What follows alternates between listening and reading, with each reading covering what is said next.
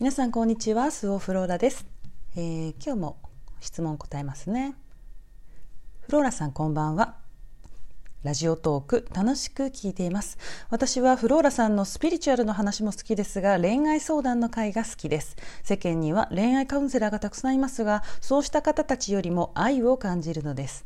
押し付けたり上から言わないフローラさんの相手を尊重していますという姿勢を尊敬しています。これからもよろしくお願いします。私には忘れられない彼がいます。結婚直前にお別れをしました。もう2年経ちます。まだ悲しいです。こうした気持ちは時間が解決してくれると思っています。でももう前を向きたい。フローラさんにもこんな経験ありますか？どうしたら前向きになれますか？また恋をしたいです。恋愛相談ね。うん、そうですか？ありがとうございます。そんな得意分野ではないね、ですけれども私ね男性嫌いでしたからねずっと、うんまあ、40を前にしてねやっとそういうま嫌いじゃなくなりましたけれども、うん、そんな私がお送りする恋愛相談。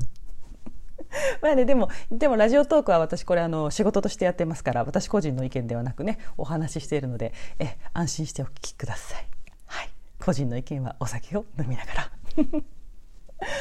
えー、忘れられない人ですね、まあ、それはみんな経験しますよね、えー、女性は上書き上書き保存っていうじゃないですか、うん、まあ合ってると思いますよ。合ってると思いますけれども、えーまあ、そういう時期はありますよね。うん、でえっ、とそうそうそう。あのお付き合いしているだけよりもなんか結婚した相手の方がねなんか特別って思われがちなので、えー、元とはなんか私の中で特別な存在みたいな感じで話してくださる方いるんだけどそんなこと特になくて元夫のことを別に全然普段思い出さないんですよ。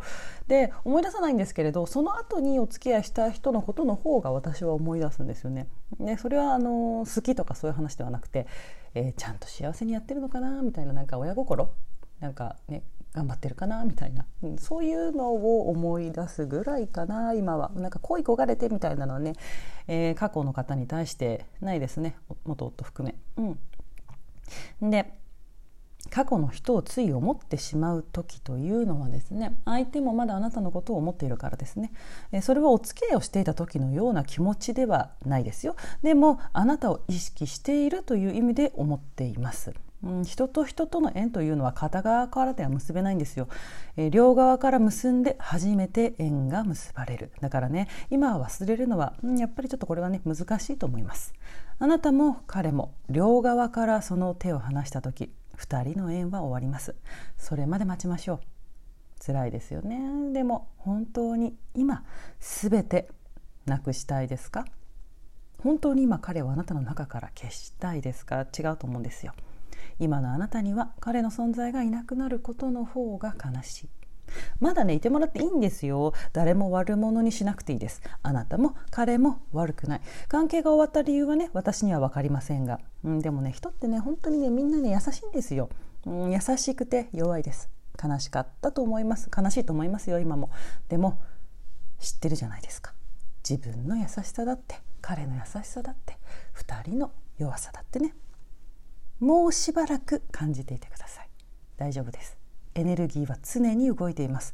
この2年間何も変わっていないっていうねそういうふうに見えてるかもしれませんけれどそんなことはねありえないんです。そう見えるだけ。人は変化に気づかない生き物なんですね。ちゃんと2年分変化しています、うん、またいい恋できますよ。いい恋しましょう。それでは皆様今日も良い一日をお過ごしください。ごきげんよう。スオフローラでした。バイバイ。